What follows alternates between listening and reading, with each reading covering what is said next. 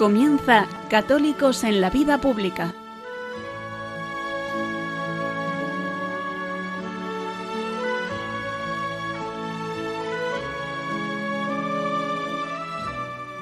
Un espacio dirigido en Radio María por Luis Zayas.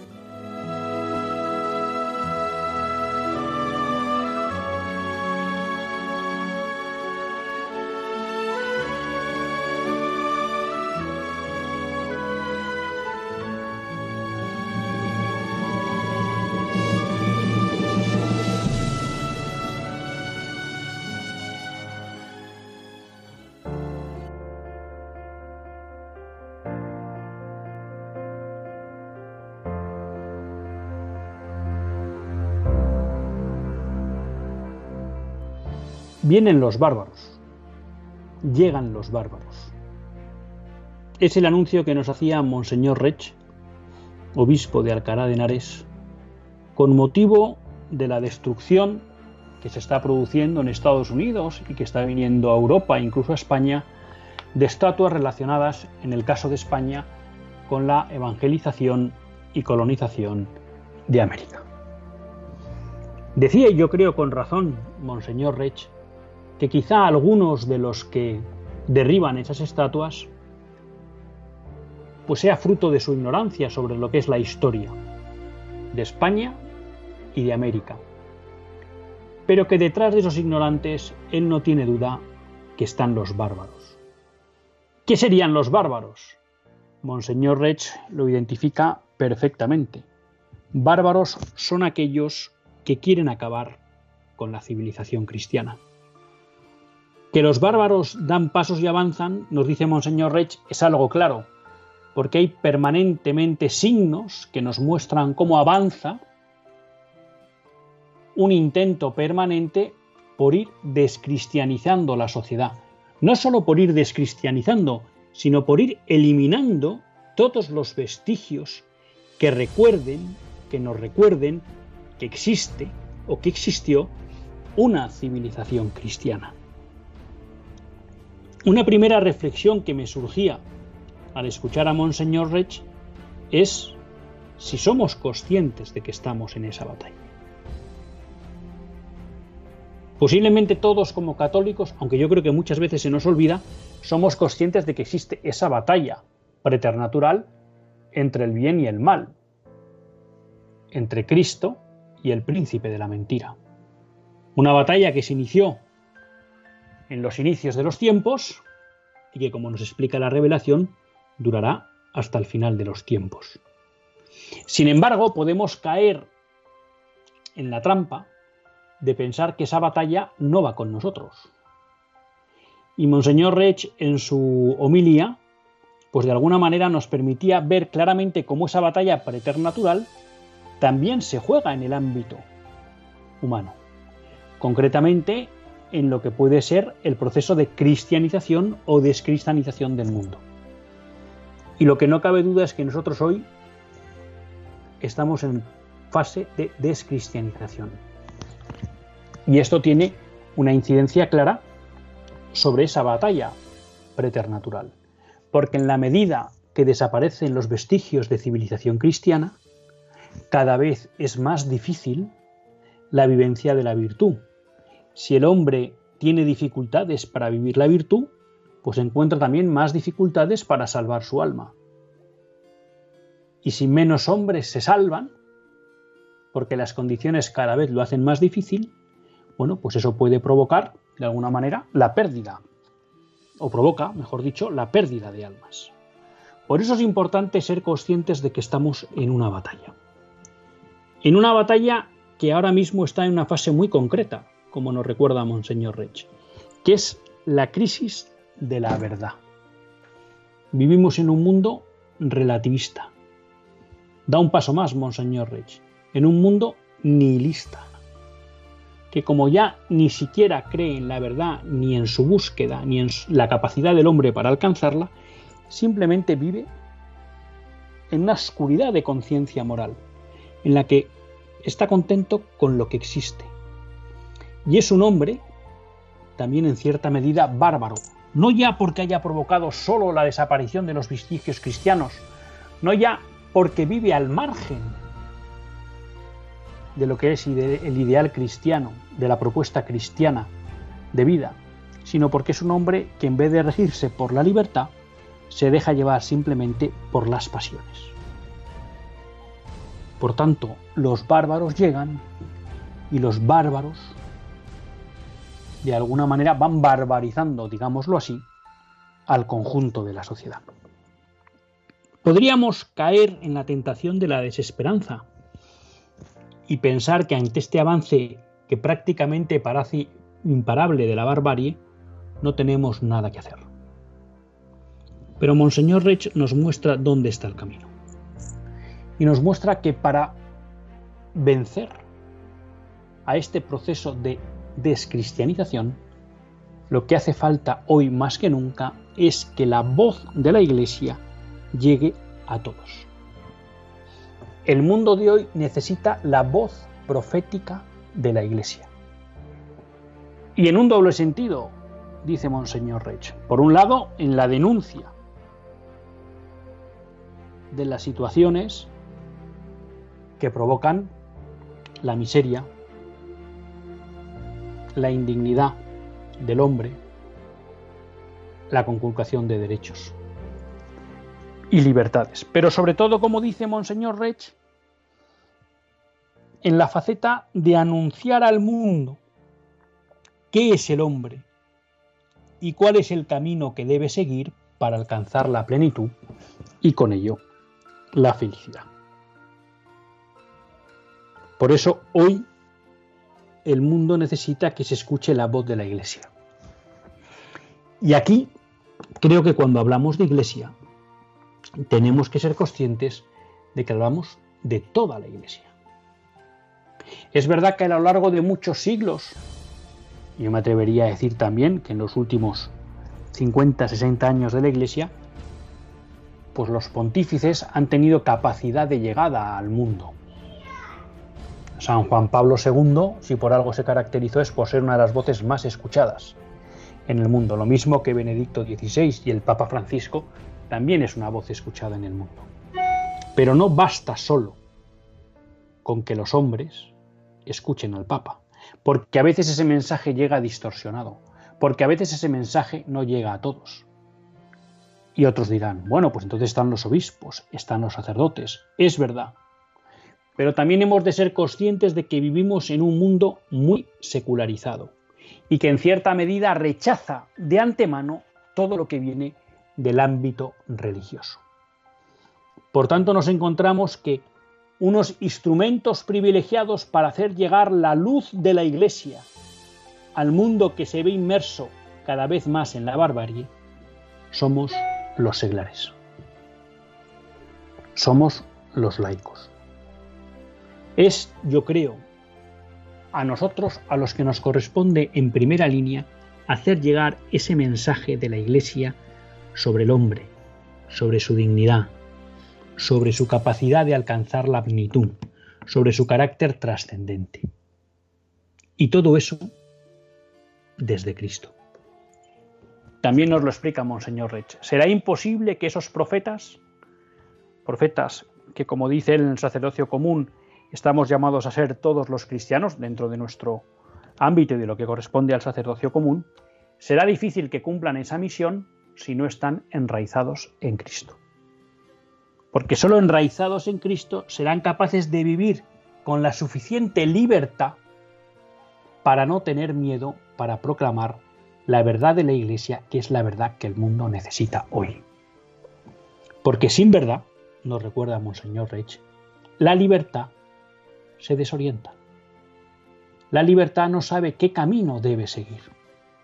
Y por tanto lo que nos encontramos es una sociedad que se mueve por las pasiones, por los vicios, por los sentimientos, cuando no, por la ley del más fuerte. Esta labor profética la tenemos que hacer en todos los ámbitos en los que vivimos.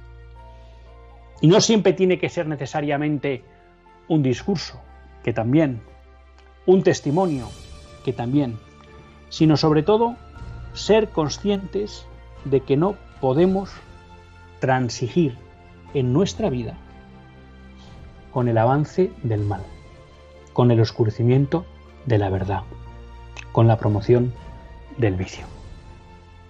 Celebrábamos el lunes pasado la fiesta de Santo Tomás Moro. Nos remitíamos también a la labor de Jerome Leyen en defensa del no nacido. Los dos son ejemplos de que la defensa de la verdad puede exigir sacrificio. Que todo martirio, es decir, todo testigo de Cristo, todo testimonio de Cristo, puede llevar aparejado un coste. Pidamos al Señor que nos conceda la gracia de saber que no tenemos que temer aquellos que nos pueden quitar la vida, sino aquellos que nos pueden quitar el alma.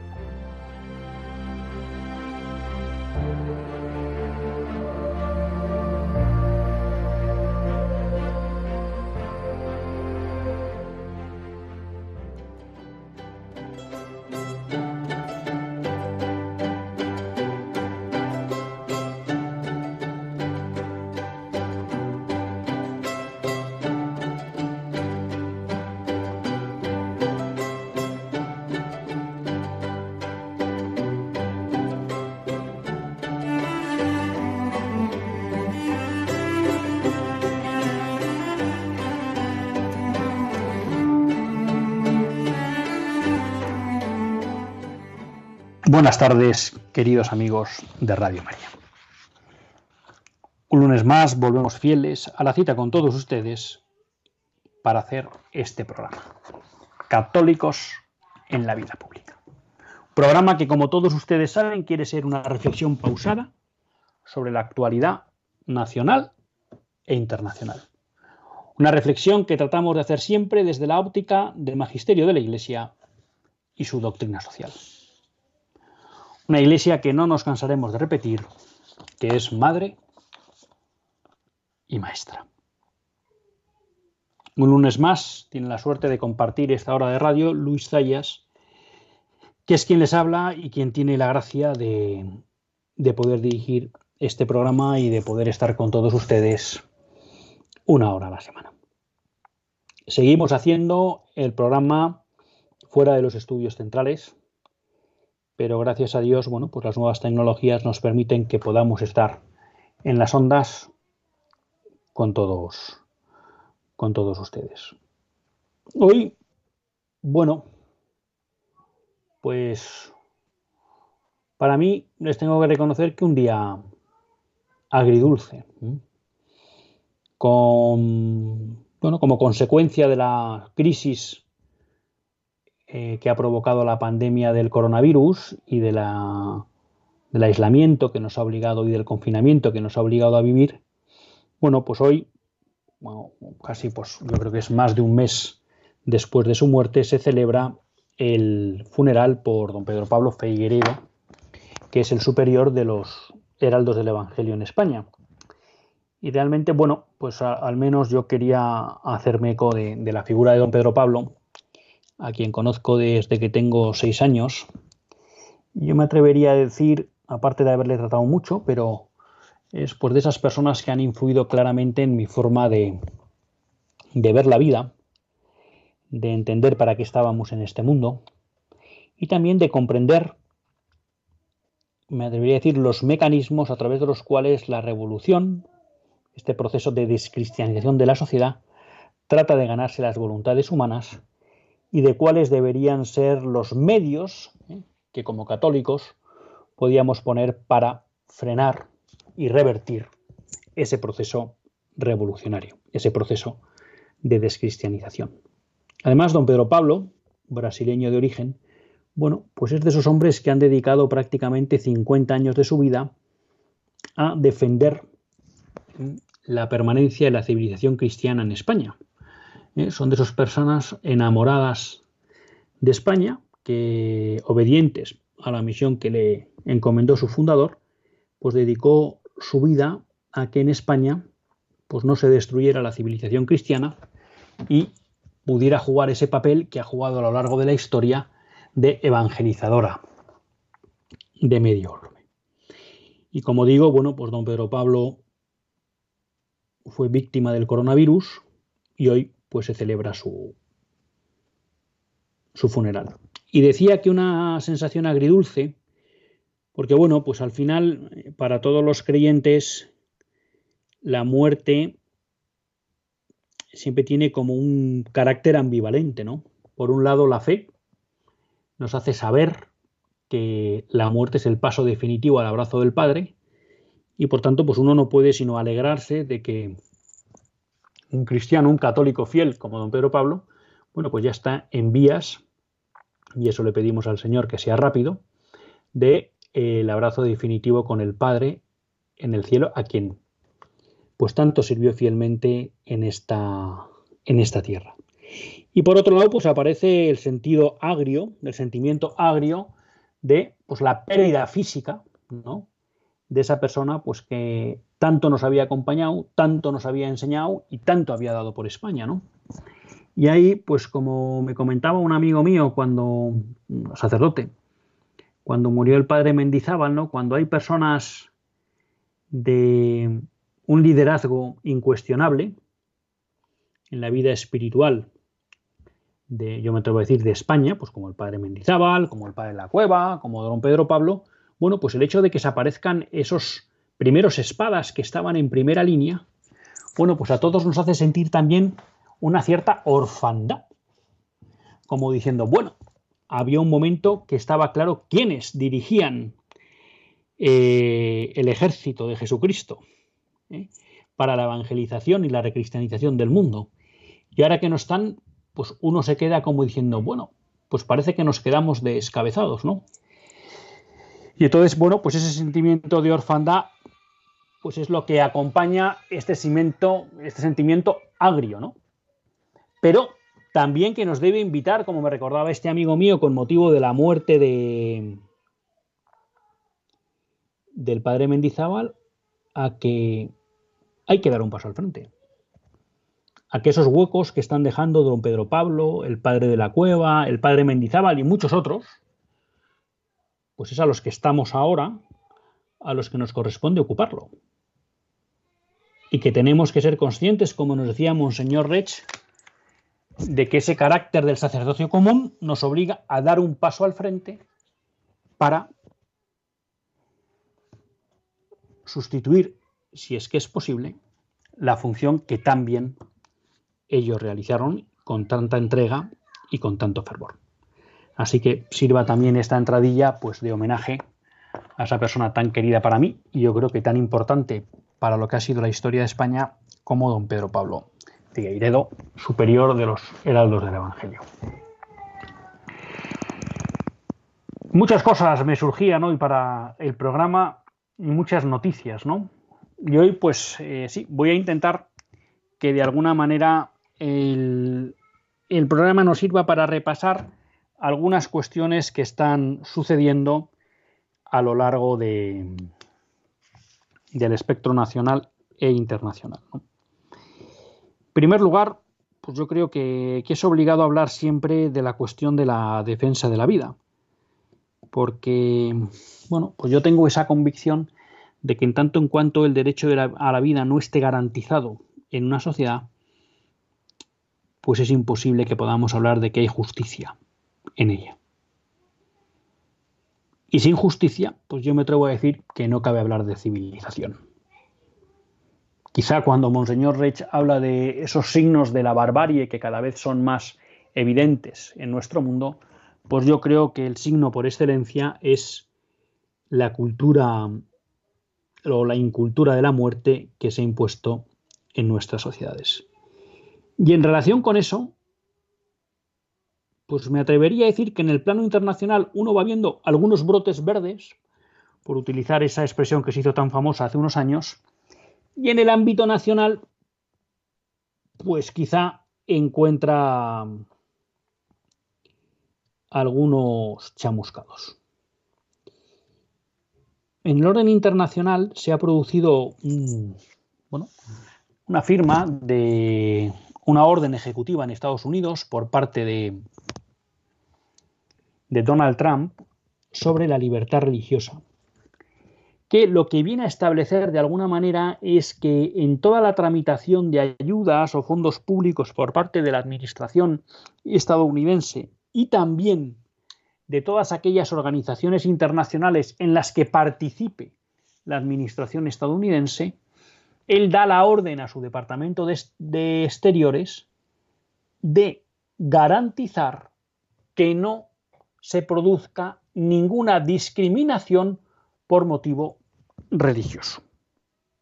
Es decir, lo que está diciendo Trump es que no cabe ni que la administración estadounidense ni las instituciones internacionales en las que participa la administración estadounidense utilice la excusa de lo religioso para discriminar a naciones, instituciones o gobiernos. ¿Y por qué digo esto? Bueno, es bien conocido desde hace tiempo, por ejemplo, cómo la Organización de Naciones Unidas, la ONU, condiciona parte de sus ayudas económicas al hecho de que los países adopten bien legislaciones en materia de ideología de género o bien legislaciones abortistas o proyectos de, este, control de natalidad, que básicamente es aborto, esterilización de mujeres y reparto de preservativos, por ejemplo. ¿Mm? Entonces, ¿qué está viendo el movimiento Provida en Estados Unidos, pero también a nivel internacional, es que esta orden ejecutiva de Trump puede ayudar en buena medida a combatir la promoción del aborto en el mundo. En la medida que tanto la administración americana en época de Obama como las instituciones internacionales discriminan a aquellas instituciones o naciones que se muestran como defensoras de la vida y no les conceden fondos. Y benefician a aquellas instituciones o naciones que están dispuestas a imponer la incultura de la muerte. Por tanto, esta orden ejecutiva de Trump, bueno, pues puede ser una muy buena noticia. ¿Mm? Junto a eso, ya saben ustedes que estamos en campaña electoral, ya saben todos ustedes que se ha montado el sarau de Black Lives Matter. Que digo sarau porque aquí hay que distinguir dos cosas. El drama, fruto de una acción injustificada por parte de un policía que provoca la muerte de una persona de color, de un negro en Estados Unidos. Eso es algo que es totalmente rechazable. Eso es algo que la legislación de Estados Unidos no avala y por tanto es algo condenable. Y otra cosa es todo el movimiento de revuelta y de protesta que se ha montado alrededor, que nada tiene que ver con la preocupación por la vida de los negros en Estados Unidos, sino que lo que realmente está buscando es generar un movimiento político, ¿eh? pues en este caso que estamos viendo que está atacando lo que es la herencia cristiana y española en Estados Unidos y lo que está tratando es de subvertir el orden establecido, no por orden racista, sino en la línea de tratar de eliminar los vestigios que queden de civilización cristiana o vamos a llamar de civilización ordenada. Por tanto, bueno, pues en esta línea, eh, como saben ustedes, estamos en campaña electoral ya en Estados Unidos, Black Lives Matter, este movimiento, en el fondo forma parte del intento de oposición a la posible reelección de Donald Trump, veremos si lo consiguen o no. Pero lo que ha sido muy llamativo es que en, esta campaña electoral, bueno, en estos inicios de campaña electoral, bueno, pues la sinceridad de la internacional del aborto Planet Parenthood, ¿no? Una internacional del aborto que en estos cuatro años de Donald Trump ha visto muy reducida su capacidad de acceso a los fondos eh, federales en Estados Unidos, que se hablaba de que recibía más, en época de Barack Obama recibía más de 300 millones de dólares para promover el aborto en Estados Unidos y en el mundo. ¿no? Bueno, pues eh, Planet Parenthood tiene claro, esto está siendo una sangría, y tan es así que su director en funciones ha declarado sin disimulo que estas elecciones son claves, que Planet Parenthood no puede aguantar ni soportar cuatro años más de Trump. Han dicho esta es literalmente una elección de vida o muerte. Sentimos que no podemos soportar otros cuatro años de Trump. Tenemos que hacer todo lo posible para sacarlo de su despacho. ¿Y en qué se concreta esto? Bueno, pues en que Planet Parenthood se lanza en plancha a apoyar al candidato demócrata Biden. Joe Biden, que fue vicepresidente con Obama.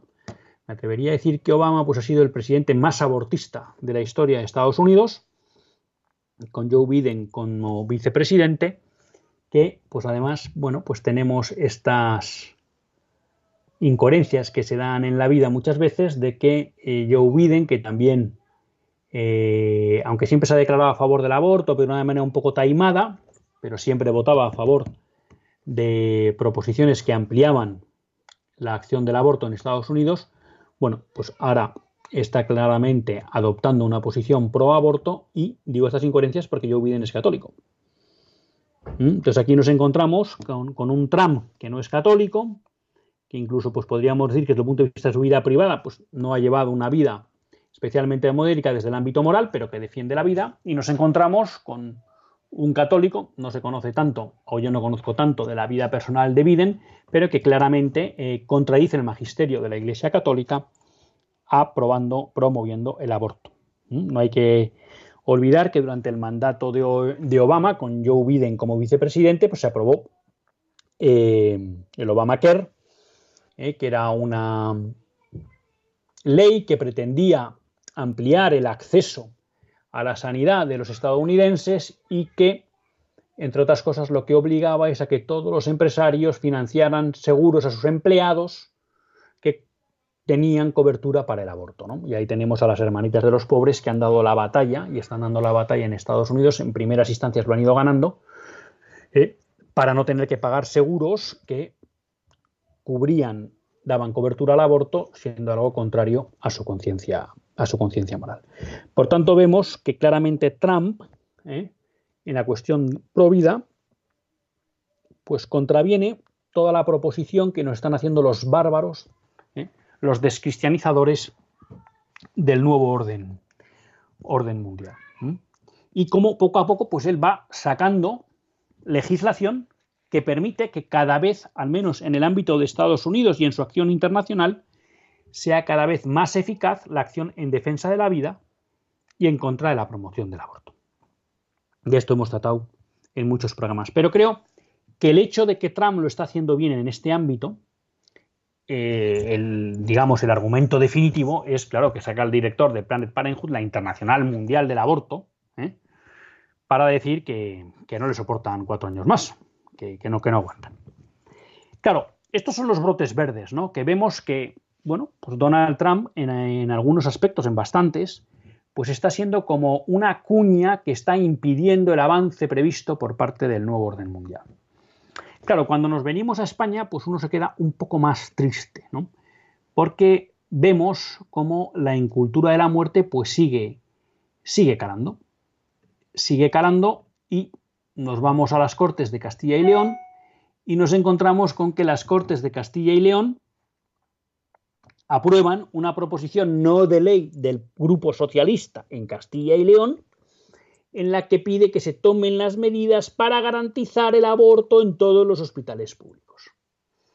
Y cuando uno va y dice, bueno, pues venga, a ver, ¿cómo ha sido la votación? Bueno, pues a favor de la proposición no de ley del Grupo Socialista han votado Ciudadanos. Claro, Ciudadanos que dice, somos partidarios de defender a todos, sin imponer ideologías. Claro, entiendo que es defender a todos menos a los no nacidos. Y lo de sin imponer ideologías, pues me imagino que entonces Ciudadanos estará de acuerdo en que no hay que prohibir la esclavitud. ¿No? Claro, pues si no podemos imponer que hay que defender la vida del no nacido, ¿por qué hay que imponer que no se puede hacer esclavos? son estos argumentos buenistas que utilizan los políticos que parece que nos toman por tontos. ¿No? Pero bueno, ya saben que, que Ciudadanos, yo lo repito mucho, porque luego cada uno, bueno, pues eh, vota lo que cree en conciencia, ¿no? Pero eh, Ciudadanos a nivel moral es el prototipo de partido del nuevo orden mundial. O sea, todo el pack de ideología del nuevo orden mundial lo promueve Ciudadanos. Es que no se deja una. Ustedes me dirán, bueno, ¿y el PSOE y Podemos? Pues fíjense, el PSOE y Podemos en una cuestión como los vientres de alquiler se han quedado al margen. Y Ciudadanos es el gran promotor de los vientres de alquiler en España. ¿Mm? Bueno, esos ciudadanos. PSOE y Podemos, pues ya conocemos claramente su posición en cuanto al derecho de la vida, que es absolutamente contraria al derecho de la vida del, del bebé no nacido, ¿no? Bajo esa excusa de que lo que tiene que preponderar es el derecho, ese falso derecho de la mujer. Bueno, y luego pues nos quedan Partido Popular y Vox. Bueno, el Partido Popular pues ha votado también a favor de esta proposición no de ley, con el mismo argumento de siempre. Nosotros respetamos todas las leyes. ¿Qué quiere decir eso? Que respetamos todas las leyes.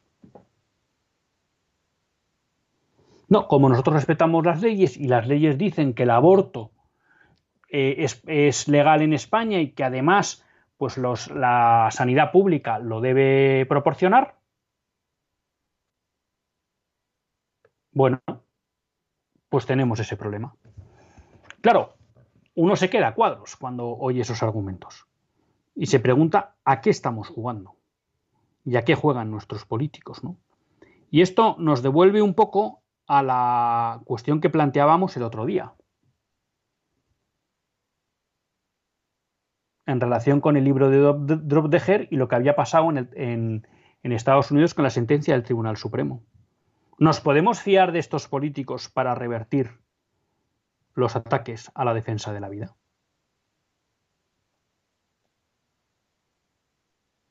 Bueno, pues es una pregunta que todos nos tenemos que hacer. y a ver si por esperar a que la política haga un trabajo, haga un trabajo que no hace, nos encontramos que estamos abandonando a nuestras familias a lo políticamente correcto. Yo creo que es una cuestión que una de arena en el ámbito internacional, una de cal en el ámbito nacional. Hay que decir, porque es de justicia, que el único diputado que votó en contra de esta proposición no de ley fue el diputado de Vox, en el Parlamento de Castilla y León. Y esto hay que recordarlo, porque es de justicia. El único partido que parece dispuesto a ir contra las imposiciones del nuevo orden mundial en materia del derecho a la vida, pues es Vox. Y es de justicia reconocérselo. Otra de arena en el ámbito internacional y que creo que también nos puede hacer reflexionar sobre la validez del ámbito de la, de la acción de la sociedad civil y es en Portugal.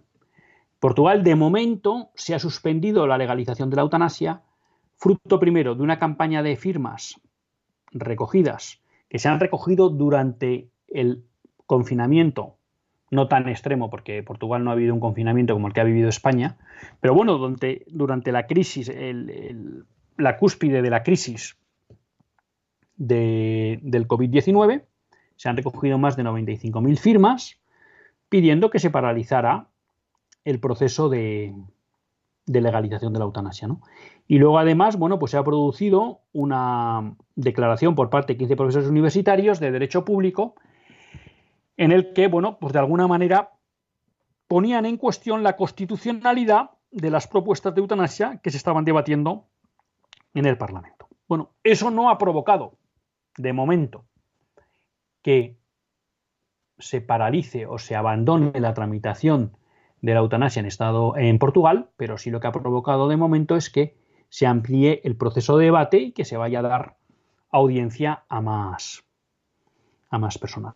Por lo tanto, bueno, pues vemos como en Portugal eh, las asociaciones pro vida, concretamente la Federación per la Vida, bueno, pues han tenido éxito en su movilización y pues lo interesante de esa, vamos a llamar, simbiosis entre pues, el ámbito puramente, vamos a llamar, civil de movilización y pues también el ámbito académico con este manifiesto de 15 profesores universitarios.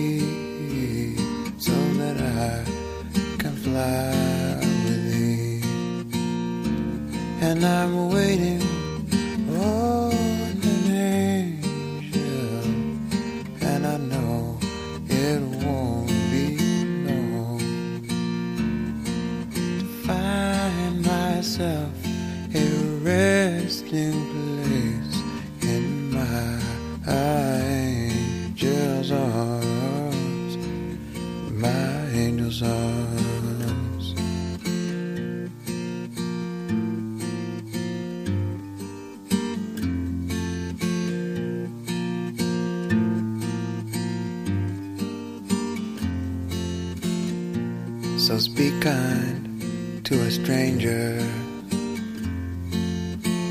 Cause you'll never know. It just might be an angel come oh, knocking at your door.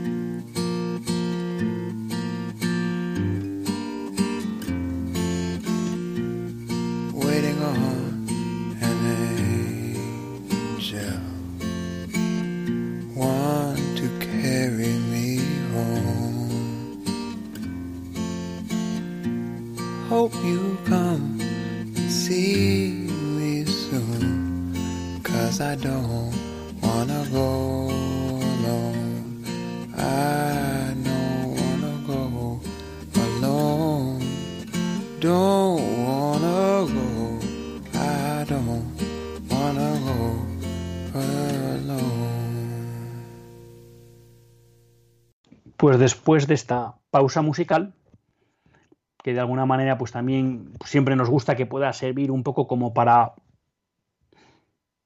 recoger, ¿no? rumiar un poco pues lo que hemos venido hablando en la primera parte del programa, vamos a seguir con otras noticias que la última semana nos ha dejado sobre este proceso de batalla ¿no? entre los bárbaros, como decía Monseñor Rich, y aquellos que lo que quieren es defender el reinado social de, de Jesucristo. Estamos en Católicos en la vida pública y les acompaña Luis Zayas. Junto a esto, ¿qué decir ahora? No? Bueno, hay una cuestión que a mí me está resultando eh, pues muy llamativa y es que cada vez más, con motivo del orgullo gay, estamos entrando en lo que creo que es la semana de celebración del Día del Orgullo Gay. ¿eh?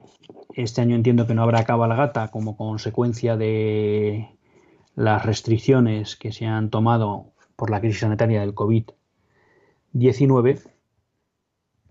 Bueno, lo que uno está viendo es cómo cada vez más los lobbies LGTBI consiguen introducirse en todos los ámbitos sociales, ¿no? Y ya resulta hasta cansino ¿eh?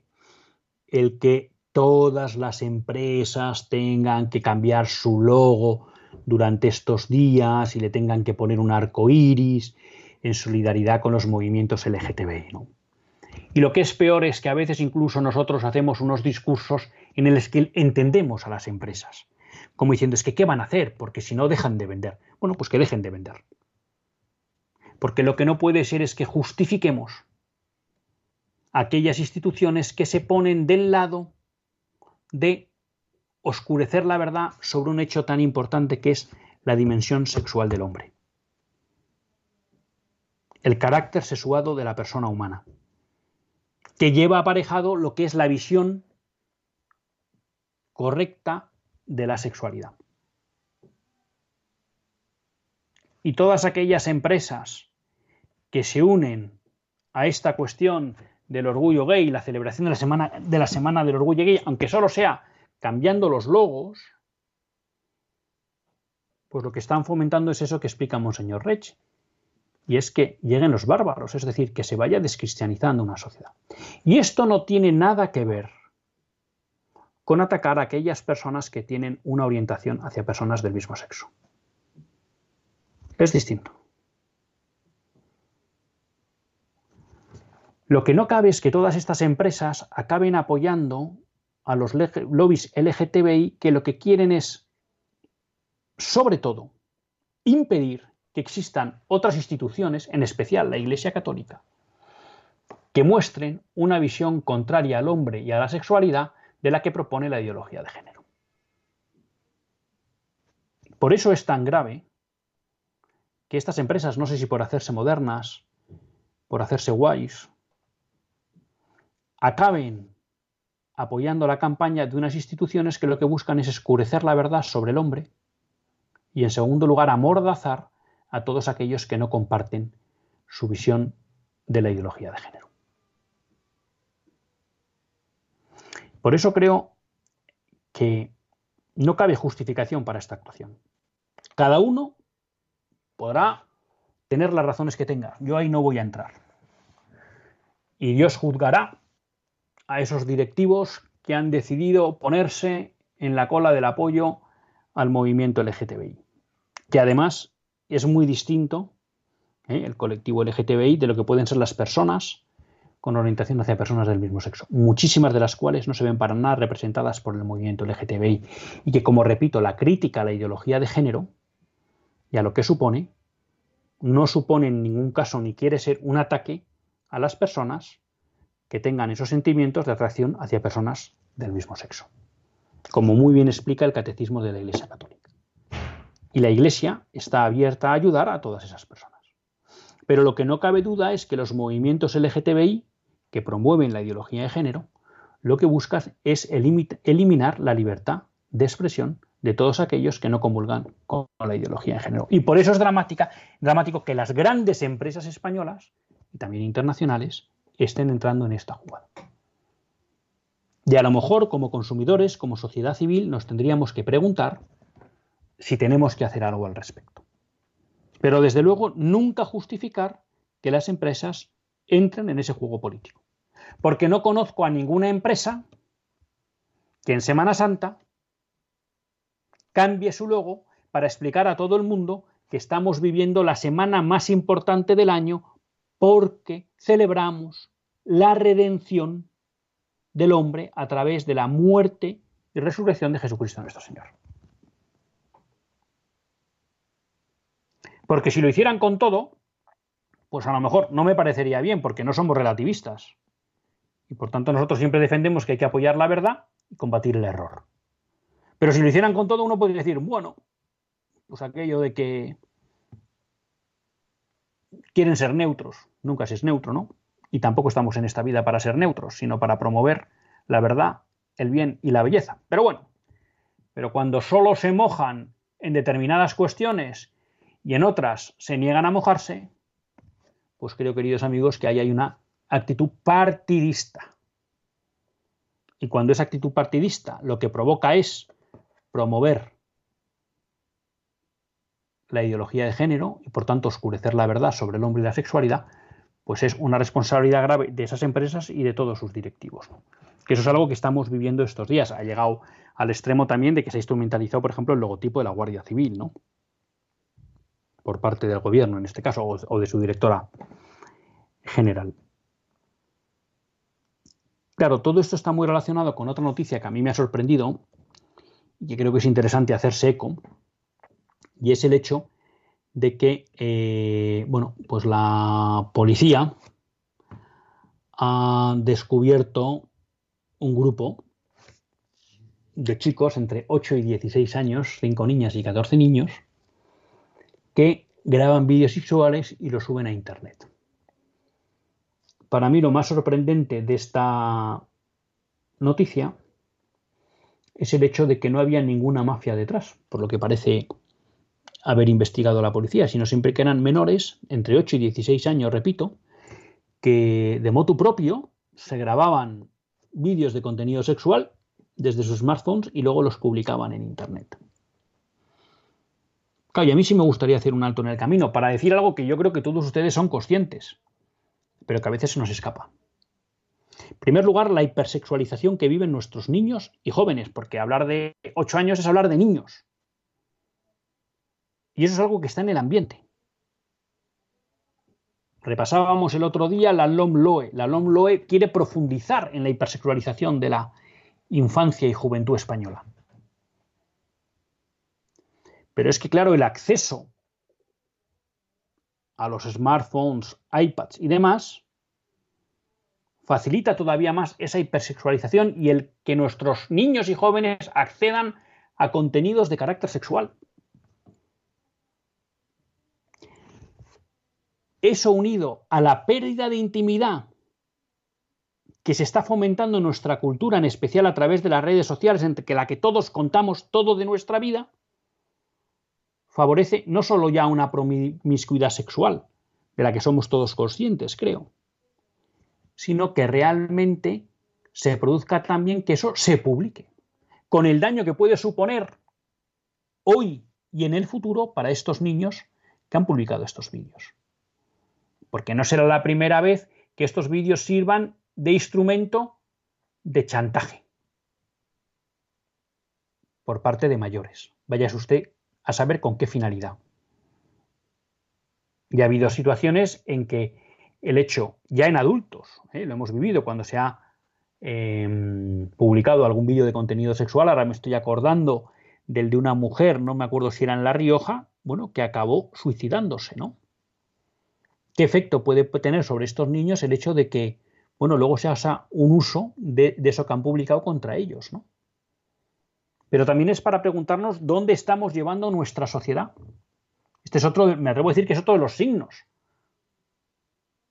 abundantes que vemos de cómo la barbarie se va imponiendo. Niños de 8 a 16 años publicando vídeos de contenido sexual de ellos mismos. Y aquí una alerta, hoy no me da tiempo a entrar en este tema, ¿no? Mucho cuidado con el acceso a los medios electrónicos por parte de sus hijos o nietos. No se la jueguen. No les dejen. Aquí hay una trampa que tiene sentido, pero que creo que acaba siendo tramposa. Y es decir, bueno, eh, es importante dar criterio, ¿cómo se lo vamos a negar?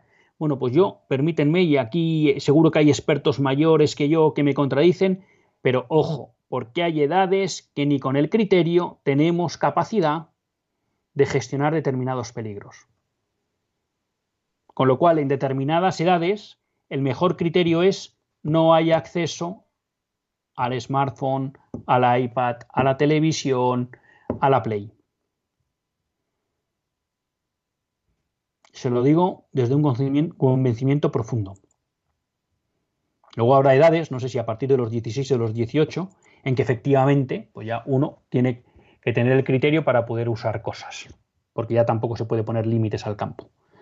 Pero aseguro que con 8, con 10, con 12, con 14 se pueden poner límites al campo. Aquí el drama es que muchos padres no nos enteramos.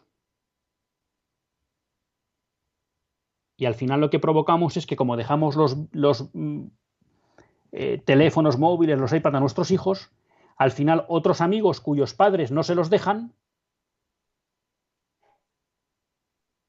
se ven raros, se sienten extraños y aumentamos la presión sobre aquellos padres que quieren hacer las cosas bien. Con lo cual yo animaría a que esto en los colegios se trate y se anime a que todos los padres de las clases colaboren en retrasar el acceso de los jóvenes a los smartphones, iPads y demás. Bueno, ¿lo conseguirían de otra manera? Bueno, pues que lo consigan de otra manera. Pero no se lo pongamos nosotros fácil. Y lo mismo vale para que lo abren los padres que son amigos y cuyos hijos son amigos.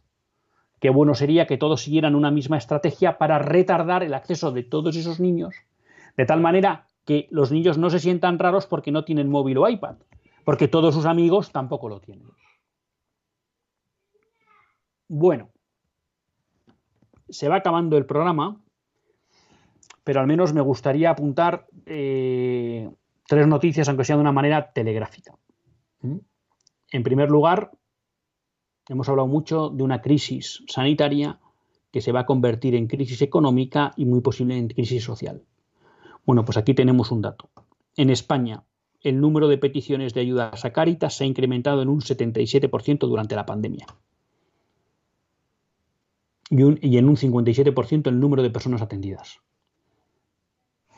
Como católicos, estamos obligados a dar un paso al frente para conseguir que esta crisis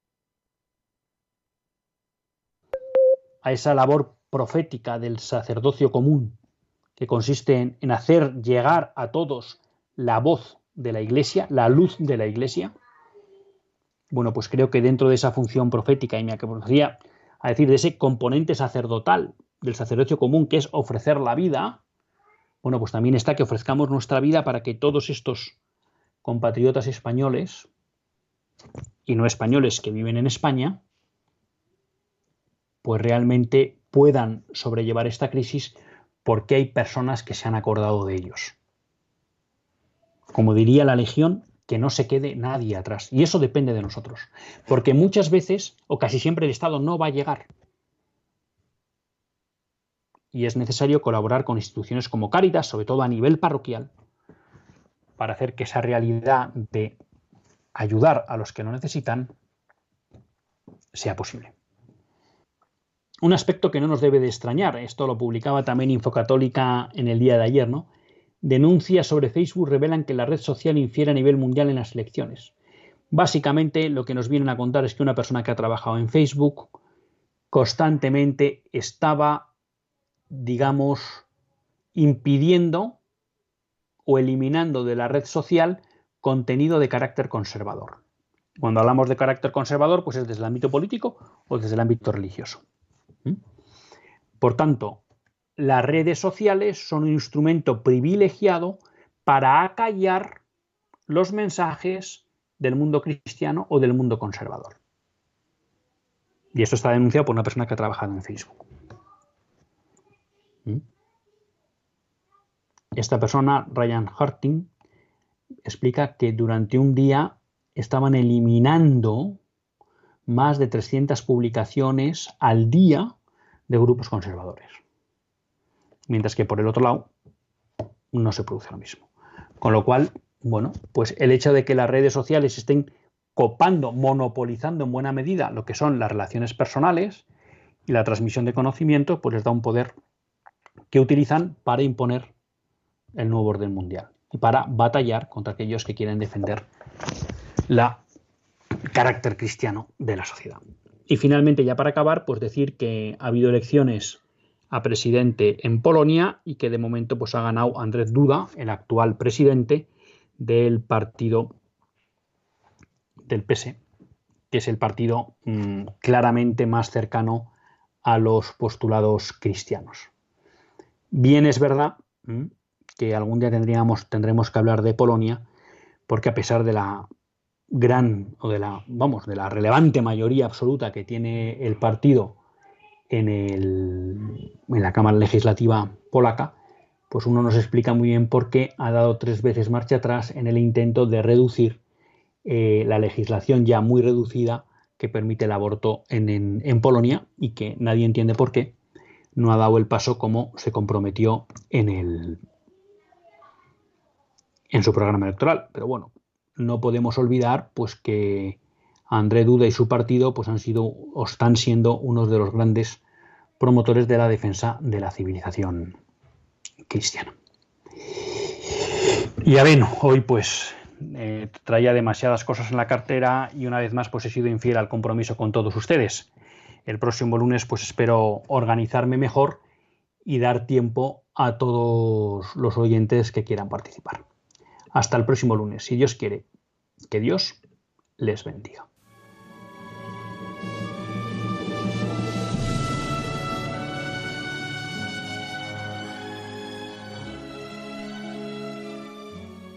Así concluye Católicos en la Vida Pública, un programa que dirige Luis Zayas.